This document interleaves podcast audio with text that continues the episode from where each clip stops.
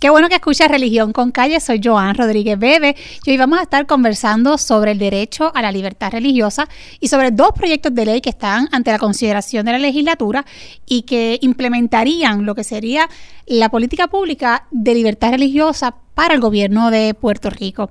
Para conversar sobre este tema me acompaña el licenciado Jaime Sanabria Montañez, quien es abogado laboral y profesor de la Escuela de Derecho de la UPI, nuestra alma mater. Qué orgullo, ¿verdad? Qué orgullo. gracias por estar aquí conmigo. Muchas gracias por la invitación, Joan. Claro que sí. Mire, profesor, yo no sé si a usted le pasa, pero yo escucho en el debate público constantemente tantas versiones distintas sobre lo que la gente piensa que es la libertad religiosa, que yo creo que nuestro punto de partida debe ser comenzar con explicando ¿Qué es, qué significa el derecho fundamental a la libertad religiosa y cuál es su alcance? Porque pienso yo que entender correctamente lo que es y lo que significa la libertad religiosa nos permite conversar, nos permite incluso hacer críticas eh, sobre este tema de una manera responsable y de una manera sosegada. Así que yo le cedo la palabra para que comencemos explicando qué, qué es. Muy bien, pues voy a hablar un poco temas jurídicos y al mismo tiempo lo voy a mezclar con ejemplos de la vida real, así que tú me traduces cuando tengas que traducirme. Perfecto. Eh, como tú sabes, en Puerto Rico, yo eh, aplican muchas leyes, tanto federales como estatales. La ley suprema en Puerto Rico lo es la Constitución de los Estados Unidos de América. Y por debajo de la Constitución de los Estados Unidos de América están las leyes federales, los reglamentos federales, la jurisprudencia del Tribunal Supremo de Estados Unidos. Después, más abajo, después de unos cuantos escalones más, está la Constitución de Puerto Rico. Y por debajo de la Constitución de Puerto Rico está también las leyes, decisiones de los tribunales, entre otras cosas.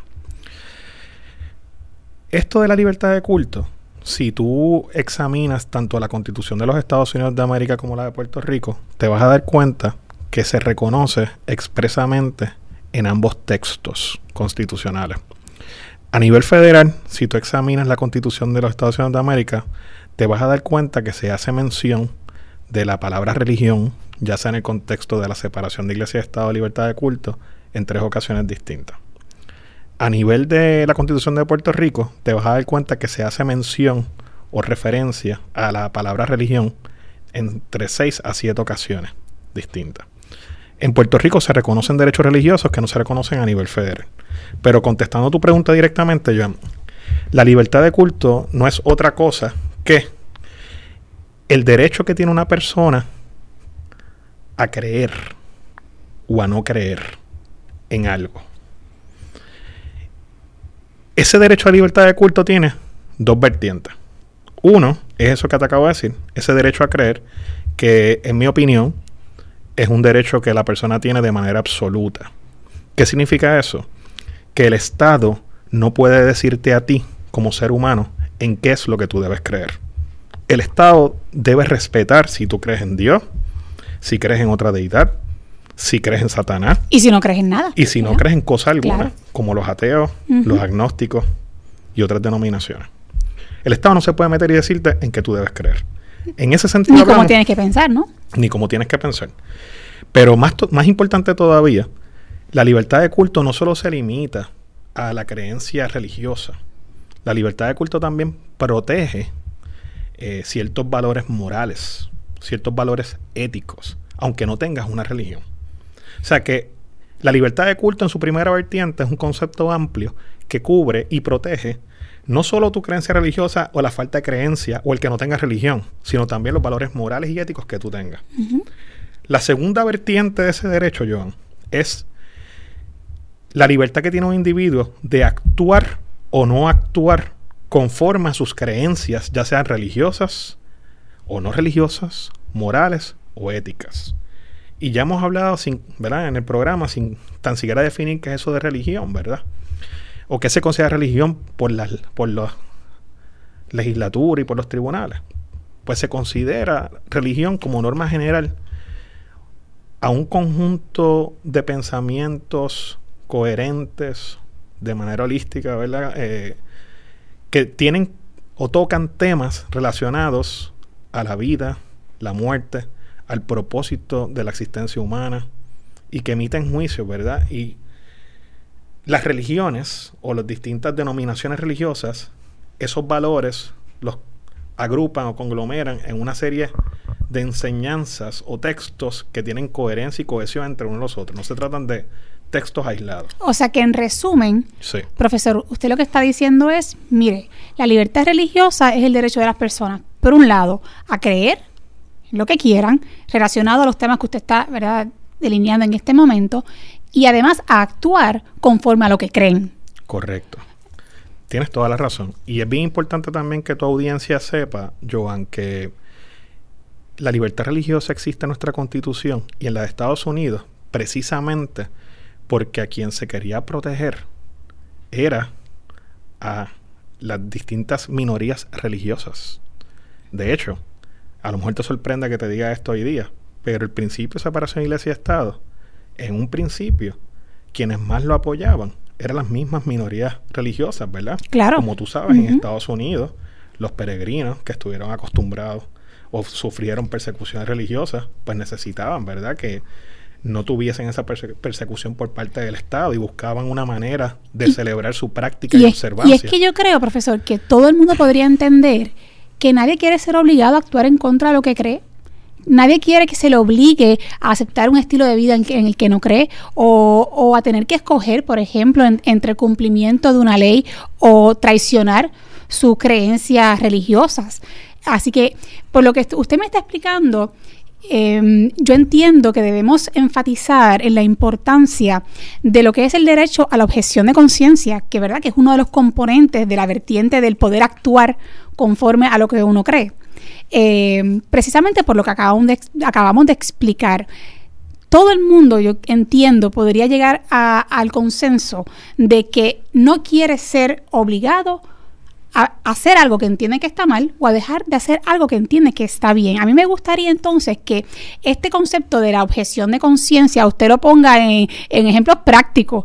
¿Cómo es que se ve esto en la vida real? ¿Cómo es que una persona pone en práctica su derecho a, la libertad de conciencia. Con mucho gusto lo hago, ¿verdad? Eh, y lo hago próximamente, terminando un poco el pensamiento que estaba hablándote. Si en Estados Unidos los peregrinos cuando fueron sentían persecución religiosa y por eso eran eh, fieles defensores de la separación de iglesia y Estado y la libertad religiosa, en Puerto Rico también eh, el origen, ¿verdad? De todo este concepto y después incorporación a nuestra constitución eh, se vio eh, marcadamente a principios de siglo, ¿verdad? Con los protestantes. Claro. Siendo Puerto era la Rico minoría. una colonia española, siendo la Iglesia Católica la religión, eh, ¿verdad? En ese entonces predominante en el Estado, los protestantes también estaban. Y, perdona que hable protestante, ¿verdad? otras sectas o denominaciones buscaban la protección. Sí, pero las iglesias protestantes históricas eran precisamente las que impulsaron que se incorporara en la Constitución el lenguaje de separación de Iglesia y Estado precisamente para proteger lo que usted lo que usted señala. Claro que sí. Y en esta misma línea, Joan, eh, creo que tu audiencia debe saber, ¿verdad?, que una religión en Puerto Rico eh, puede ser o se conoce como lo que es la religión católica, la religión eh, judía, los hindúes, los budistas y otro tipo de denominaciones, incluyendo, aunque no lo creas, la religión Wicca, que tiene que ver con las brujas, como tú sabes, yo digo brujas, ¿verdad? Pero de manera más coloquial y fácil de describirla. O también otro tipo de religiones basadas en creencias. Sí, hay que entender que esto no es solamente para proteger a los cristianos, ¿verdad? Sino que el concepto de libertad religiosa protege una amplitud ¿no? de creencias. Correcto, una amplitud de creencias y como dijiste ahorita, la no creencia y también los valores morales y éticos. Por ejemplo, en, tiempo, en, en tiempos recientes eh, te puede parecer cómico, pero eh, se están empezando a darse en los tribunales casos relacionados a la religión del monstruo del espagueti volador. ¿Tú has escuchado lo que es el, monstruo yo creo que Yo creo que debes de, explicar qué es lo que significa. Bueno, pues eh, las personas que son eh, creyentes de la religión del monstruo del espagueti volador prácticamente piensan, ¿verdad? Que o, o, la religión consiste en una sátira, ¿verdad? Una parodia a toda esta teoría de la creación inteligente y el creacionismo, ¿verdad? Vis a vis la evolución. Y los miembros de esa denominación los viernes acostumbran a beber eh, cantidades abundantes de cerveza, comer espaguetis con albóndiga y utilizar el casco donde tú secas la pasta, ¿verdad? ¿Están protegidos entonces? Bueno, los tribunales que han visto controversias sobre este tema de la región del espagueti, del monstruo del espagueti volador, que uno de ellos ha sido Nebraska, el otro me parece que pudo haber sido en Maryland, no recuerdo bien, han dicho que las personas que buscan la protección, ¿verdad? Bajo el bajo el, el, derecho argumento de que ellos son fieles de esa religión y que tienen derecho a la libertad de culto a través de esa religión, han dicho, ¿verdad? Eh, las pocas opiniones que se han escrito, han dicho que no están protegidos porque no se trata de una religión, sino una parodia a una religión. Sin embargo, yo opino, eh, luego de leer esas decisiones, cuando tenga la oportunidad de hacerlo, que esos tribunales, incluyendo el juez Posner, en algún momento, eh, que se han expresado sobre este tema, han hecho un enfoque incorrecto del tema y del problema. ¿Por qué? Porque para un tribunal, a la hora de evaluar si una persona está protegida por la libertad de culto, no debería entrar en si la religión es una legítima o, plausible. Incluso no debería entrar en, evaluar la razonabilidad de unas creencias, ¿no? Correcto, no debe entrar. Y por eso en ese sentido es que te digo que las decisiones han sido desenfocadas. Realmente el tribunal lo que tiene que enfocarse a la hora de evaluar si una persona está protegida por la libertad de culto en su vertiente de creer en lo que quiera, es en si la persona tiene una creencia verdadera o un, lo que llaman en inglés un sincerely eh, belief. Y además, y además diría yo, si su ejercicio, ¿verdad? De alguna manera afecta derechos fundamentales de otros o, o afecta el bien público, o afecta la vida, ¿no? Correcto. Pero el enfoque entonces, Joan, debe ser en si la persona que alega creer en esa religión cree de verdad en los postulados de esa religión. Sí, más adelante vamos a ir sobre los límites al derecho a la libertad religiosa, pero antes me gustaría entonces eh, seguir en esta línea de, conversación. Ah, ah, por eso, y al igual que la religión del espagueti monster, ¿verdad? O del monstruo volador, o del espagueti volador, en Puerto Rico tenemos un caso muy particular también con los que alegan ser miembros de la religión taína. Tú sabes que los taínos en Puerto Rico tenían, creían en más de una, de una deidad. Y hay quienes en Puerto Rico plantean que eso pertenecen a ese movimiento. Pues a la hora de evaluarse por un tribunal, si yo estoy protegido o no bajo el derecho a libertad de culto porque soy miembro de la religión taína, el tribunal lo que tiene que enfocarse en si la persona realmente cree en esas creencias taínas religiosas. Y no en si la religión taína en Puerto Rico es una religión este, razonable, auténtica, si es viable, porque entonces yo le estoy diciendo como quiere la persona en qué es lo que tiene que creer o no.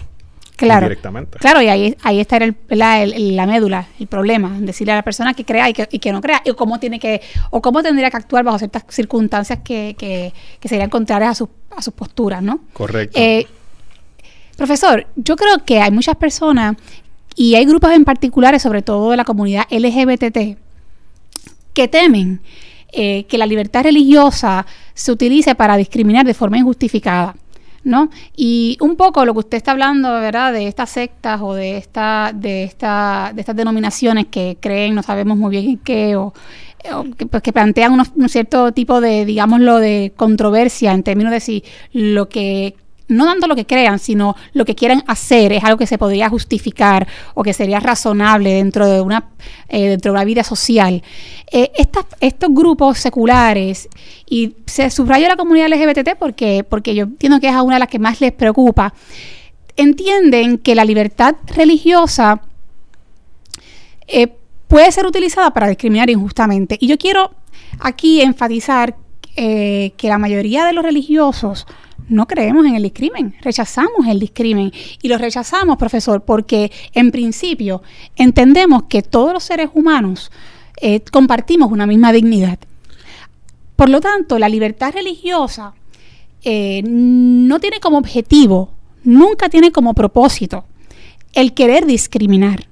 Lo que pretende la libertad religiosa es proteger que las personas puedan tener una vida coherente con su fe, con sus creencias, con sus ideologías y que no se les obliga a hacer algo que entienden que está mal. Entonces, precisamente eso es lo que busca la libertad religiosa. Pero ¿qué pasa? Que en la práctica, para que en efecto una persona pueda eh, decidir si va a hacer algo o no lo va a hacer, para que eso pueda ocurrir, la persona tenga la opción de decidir, el Estado le permite discriminar, digámoslo así, de forma justificada. ¿Para qué? Para proteger lo que se entiende que es un bien importante, como lo es la libertad, la libertad de culto. No obstante, la palabra discrimen de, de primera intención causa malestar, causa porque tiene una connotación negativa muy fuerte. Sin embargo, también hay que pensar, y es verdad, y aquí me gustaría también saber su opinión, también hay que pensar que eh, realmente los seres humanos en nuestra vida diaria, profesor, discriminamos constantemente. E incluso las leyes permiten discriminar en un sinnúmero de ocasiones. Y me pongo a pensar, por ejemplo, usted discrimina cuando decide qué amigos usted quiere tener o con quién quiere compartir eh, una noche en un restaurante. ¿Qué quiero comer? O, qué marca selecciona sobre otra eh, cuando va a hacer la compra. Y en el, en el plano legal de las leyes, pienso, usted que es abogado laboral, pienso en lo que son los planes de acción afirmativa, que, que, permiten precisamente que, por ejemplo, un patrono, en el momento que va a contratar empleados, pueda discriminar, y vamos a dar este ejemplo, pueda discriminar contra los hombres para poder contratar más mujeres en beneficio y buscando la protección de ese sector de la sociedad que se entienda que está desaventajado. O sea, es decir, las propias leyes permiten el discrimen de forma justificada.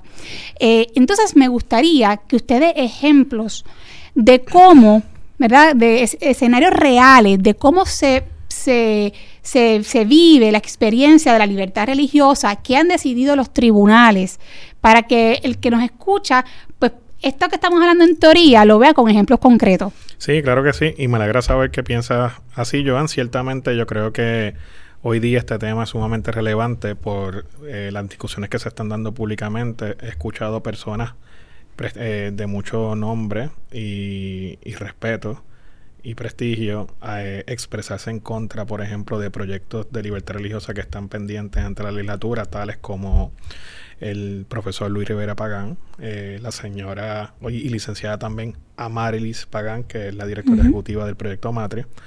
Y pues ellos eh, han, criticado ferozmente eh, la intención legislativa de, aprobar estos proyectos bajo el fundamento que a mi juicio hiperbólico de que... Exagerado, quiere decir. Sí, exagerado, de que eh, la aprobación de estos proyectos va a atentar o va a provocar mayores casos de discrimen en contra de, por ejemplo, la comunidad LGBTQA y otras minorías. Sí, incluso estaban alegando que estos proyectos eh, iban a provocar que funcionarios públicos pudiesen decidir no darle servicio a determinadas personas.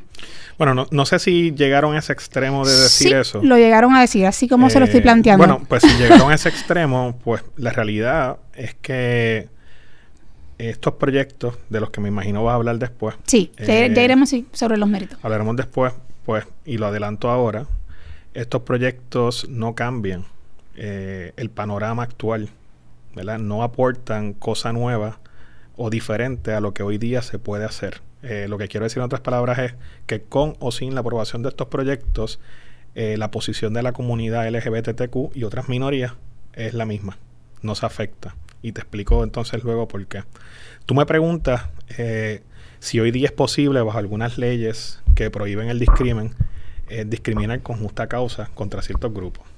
Y la respuesta es que sí para poder una, como norma general de las leyes que te estoy hablando ahora son las que aplican en el contexto privado del empleo y en el contexto público, un patrono puede discriminar contra ciertos grupos minoritarios o contra ciertos grupos protegidos si ese patrono demuestra, por ejemplo, que la característica protegida que estoy tomando en consideración para afectar ese grupo eh, no, la, no la puedo utilizar en ese puesto o la tengo que utilizar en ese puesto que es lo que por ejemplo se llama una, un requisito eh, bona fide de ocupación o bona fide occupation, eh, occupational qualification.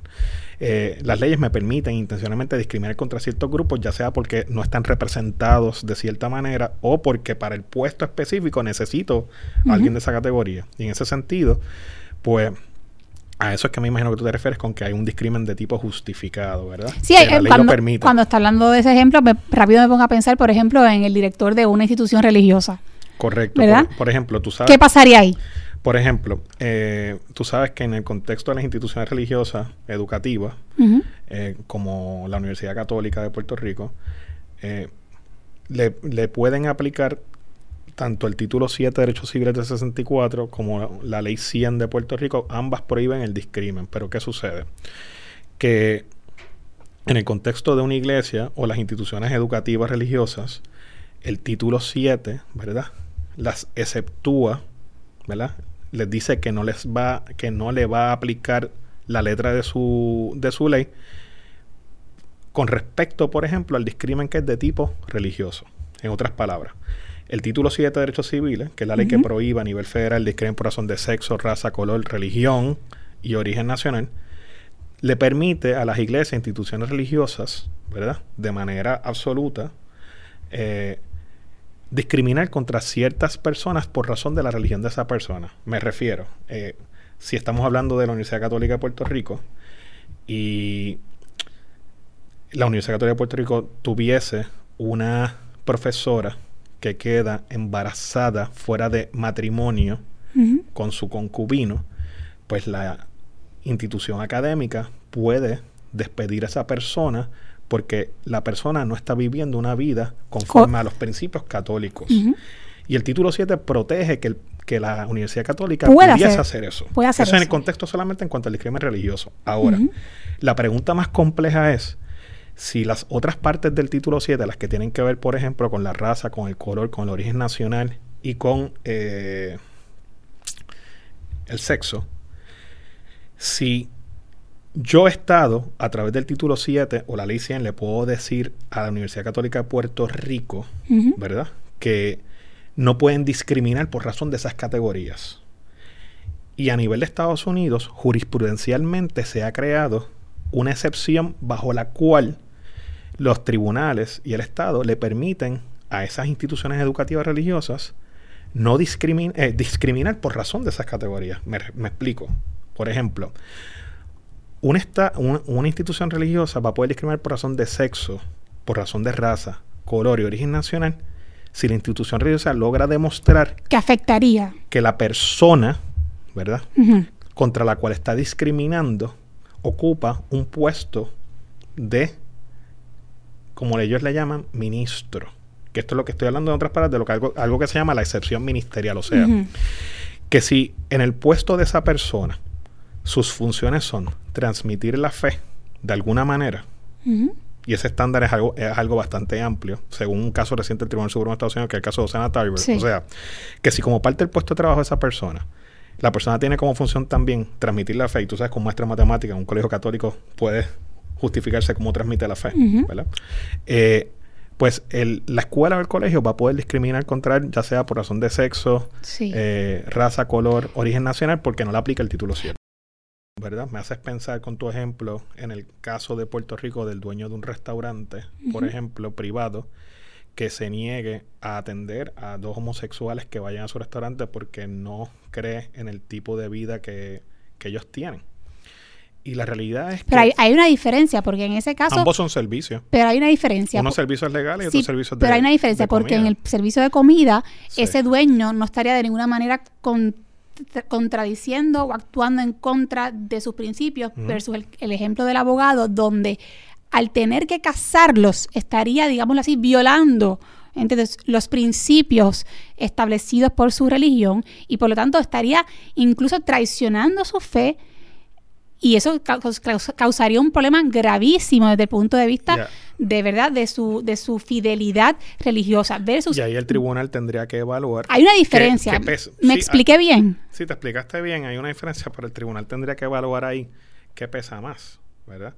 Si, si el derecho a la libertad de culto de ese abogado, ¿verdad? Eh, y en el contexto a lo mejor todavía donde no hay una acción estatal. ¿verdad? Porque para que ese derecho tenga alguna relevancia tiene que haber una acción estatal que el Estado le quiera obligar a que case a esa persona versus el derecho, que esto no se ha discutido en la prensa y nadie lo ha dicho por ahí que yo sepa, el derecho en Puerto Rico a la intimidad de ese homosexual que puede decir que al no prestarle ese servicio legal se está atentando contra su dignidad humana y el derecho a esa persona a autodeterminarse. Esto nunca se ha mencionado aquí. ¿Y por qué no se ha mencionado? Porque todo el mundo pierde de perspectiva, ¿verdad? Que en Puerto Rico eh, no existe una ley que obligue a una persona que presta un servicio en un alojamiento público, un public accommodation, a prestarle servicio a un transexual, a un homosexual, a un transgénero, a una lesbiana. ¿Me estoy explicando yo? Yo lo que te estoy, lo que te estoy queriendo decir, eh, Joan, es que el ejemplo que tú planteas todavía no es muy claro y que tendría que el interplay o la interacción entre distintas leyes, la Constitución de Estados Unidos, la de Puerto Rico, el título 7 de Derechos Civiles, quizás, si, hables, si es un public accommodation, eh, la ley 100 acá. Yo creo que lo que queda claro, profesor, porque obviamente usted está hablando de unas complejidades que no necesariamente todos entendemos, eh, o sobre lo que hemos pensado más de un segundo o cinco minutos. Eh, la parte de las complejidades que usted presenta desde un punto de vista técnico y legal, aparte de eso, podemos concluir en términos generales. Em, podemos concluir en términos generales que el derecho a la libertad religiosa no es un derecho absoluto. No lo es y las propias iglesias lo reconocen. Tiene unos límites. Tiene unos límites. Entonces. Bueno, acuérdate que tiene dos vertientes. La vertiente de creer. Claro, en la, en la vertiente de actuar. pero en la de actuar o no actuar, ese es el que no Correcto, pues en la vertiente de actuar, definitivamente plantear. O no actuar, que será el ejemplo del abogado. Claro, plantear que es un derecho absoluto y que usted puede hacer lo que le dé la gana sencillamente en aras de la libertad religiosa, es un absurdo y es un absurdo que los propios religiosos reconocen. Por lo tanto, yo creo que el gran reto cuando tocamos este tema, y podemos dar miles de ejemplos, pero van a ser inagotables, cuando hablamos de este tema es cuál es, cómo se traza ese límite, cuáles son ese, esos momentos en los que se puede decir procede respetar la libertad religiosa o no procede respetar la libertad religiosa. Pero para hablar de eso, ese es el reto. Para hablar de eso, para hablar de los límites, que, es lo que me estás preguntando, tenemos entonces que hablar de los dos proyectos de ley que están pendientes y que están inspirados en la ley federal que yo la voy a mencionar por su acrónimo, que es la REFRA, sí. el Religious Freedom Restoration Act. Esa ley federal que sufrió una enmienda en 1997, no, en el año 2000, si no me equivoco, eh, para aclararse, ¿verdad? En, todo este contexto de que esa ley federal, que es el Religious Freedom Restoration Act, que de en adelante voy a referirme a ella como REFRA, eh, aplica a territorios como Puerto Rico. ¿Y qué es lo que hace esa ley federal? Pues esa ley federal prácticamente lo que hace o propone es lo mismo que los dos proyectos de ley que ahora mismo están pendientes ante la legislatura, que es decir, en, o eh, es decir, en otras palabras, que lo que se busca proteger es a las minorías religiosas e incorpora como parte de sus disposiciones algo que el Tribunal Supremo de Estados Unidos había modificado en el, un caso bien famoso, que es el caso de Smith, en el contexto del derecho a la libertad de culto, que es que, y esto tú me traduces en esto, ¿verdad? Se va a aplicar un escrutinio estricto a la hora de analizar si una ley neutral de aplicación general tiene un impacto en alguna práctica o observancia religiosa. Hay que, hay que traducirlo. Me explico.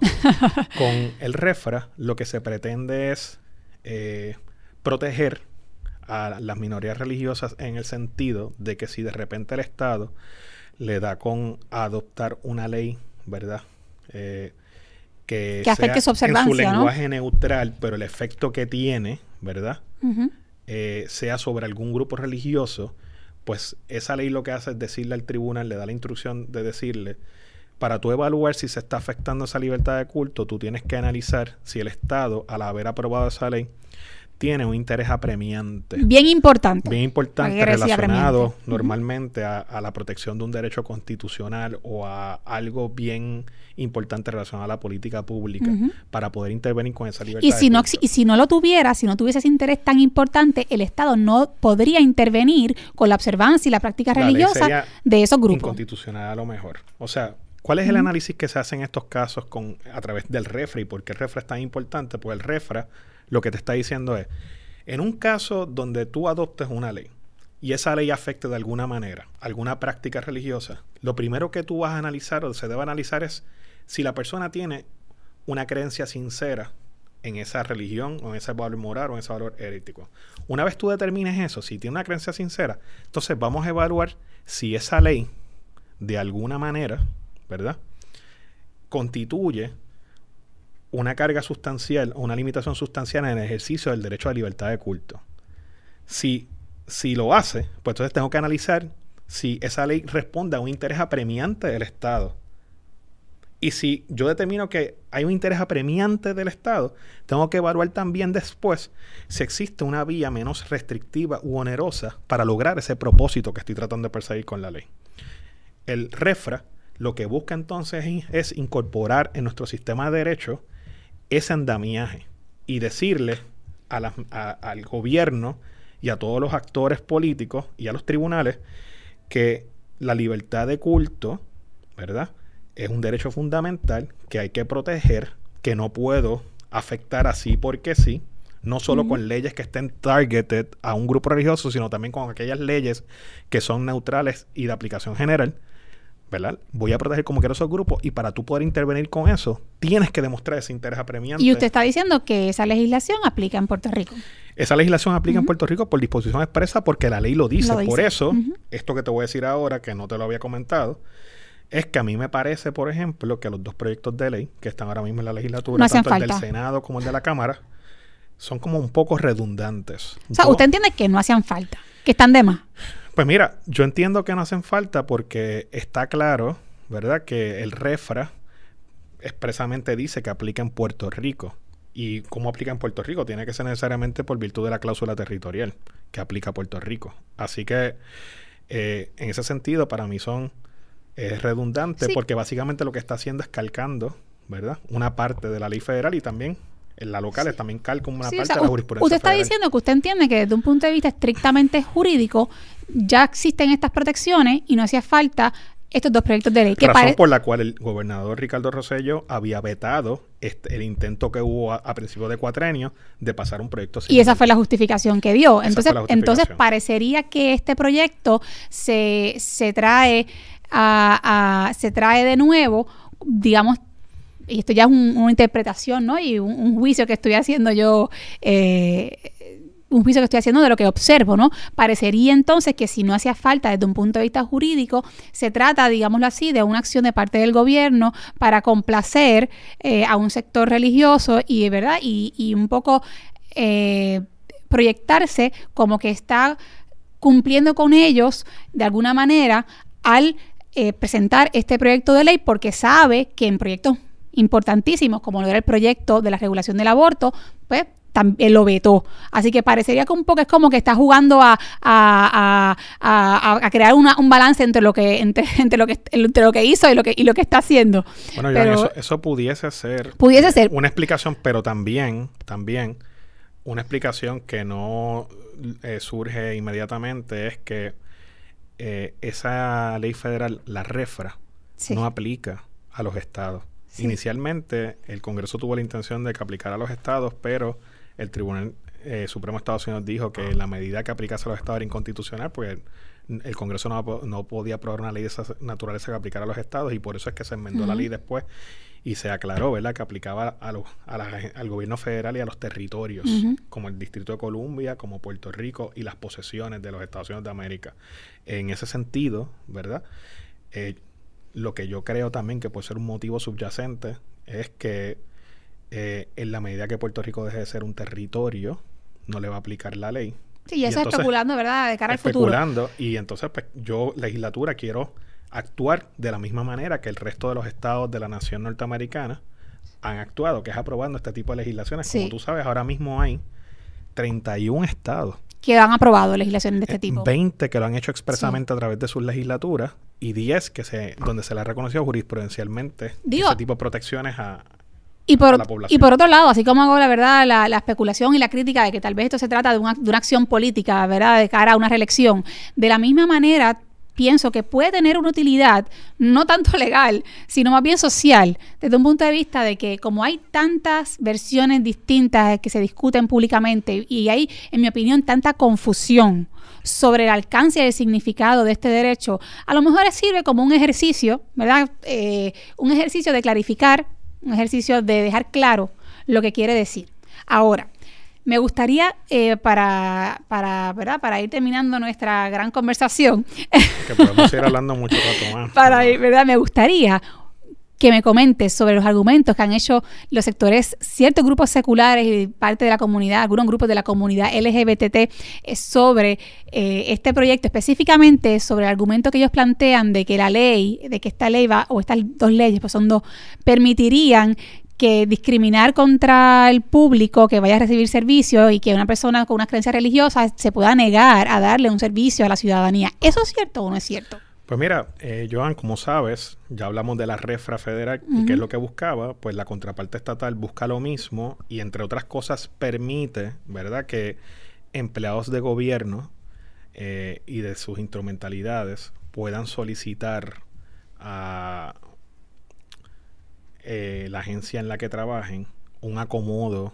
eh, religioso por razón de que, por ejemplo, si hacen determinado acto, eh, iría en contra de sus creencias o valores o principios éticos. Yo creo que hay que subrayar como es un acomodo razonable. Un acomodo razonable. La, ley eh, expresamente faculta al empleado a solicitar de manera anticipada a su patrono eh, gubernamental que se le permita no atender cierto tipo de ciudadanos, ¿verdad? Que por su creencias o modo de vida, eh, no sería consistente hacer algo por ellos porque violaría al mismo tiempo las creencias de ese O cumplir con una de las funciones que tiene que, realizar.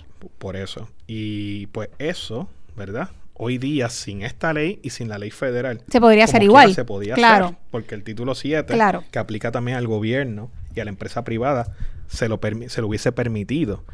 ¿Ok? Ahora, en aquellos municipios, por ejemplo, de Puerto Rico, donde haya solamente un empleado en X agencia, vamos a hablar por ejemplo del registro demográfico, ¿verdad? Eh, donde haya un empleado solamente en esa agencia que no quiera reconocerle ningún tipo de validez a los matrimonios entre personas del mismo sexo, pues aunque la persona lo solicite, si el gobierno no tiene más ninguna opción que ese empleado en ese lugar, pues el gobierno podría justificar no darle ese acomodo, porque la ley establece que el servicio al ciudadano no se puede afectar. Exactamente. Así que en ese sentido, ¿verdad? Sí. Las críticas de, la, de estas personas no solo me parecen desacertadas, sino también exageradas, porque la propia ley contempla mecanismos para que estos grupos no se afecten. Y como te mencioné ahorita, la propia ley también protege estos grupos en la medida también que sean parte de unas minorías religiosas. Pero más importante todavía, y y es necesario que las personas lo conozcan, ¿verdad? Eh, bajo la ley federal que se conoce como el título 7 que aplica en el contexto del empleo privado y público, no se reconoce todavía la orientación sexual y la identidad de género como una categoría protegida. Como una categoría protegida. No se reconoce. Hay unos, unos sectores que están litigando en los tribunales, otros están haciendo marchas y movimientos y otros están utilizando otras vías donde están tratando de argumentar que dentro de la palabra sexo o la prohibición contra el discriminación por razón de sexo del título 7, se incluye también la orientación sexual y la identidad de género. Eso, esos, desde un punto de vista jurídico, esos grupos, en mi opinión, están utilizando una estrategia equivocada.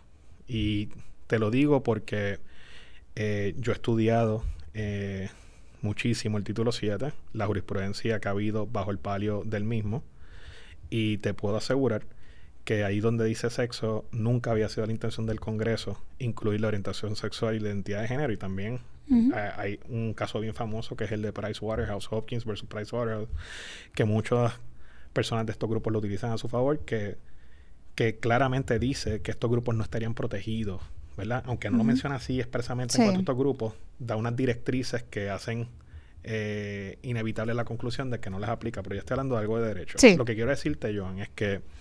Esa preocupación entonces que yo planteo, no, realmente no debe existir, no se sustenta a base de lo que está explicado en, en, en la legislación, porque como usted bien señala, profesor, eh, se trata de un acomodo razonable y el público tiene que entender que, que el patrono, es decir, el gobierno, no estaría obligado a concederle el acomodo que la persona que tenga X creencias religiosas solicite. El gobierno lo podría hacer y el proyecto lo dice claramente, en la medida en que no afecte el ofrecimiento de los servicios públicos, y ahí es que usted da el ejemplo, ¿verdad?, de, que si hay un solo funcionario, pues ni modo, no le van a poder conceder el acomodo, ¿verdad?, porque no podía cumplir con las funciones del puesto, ¿no?, con, con, el servicio que se quiere.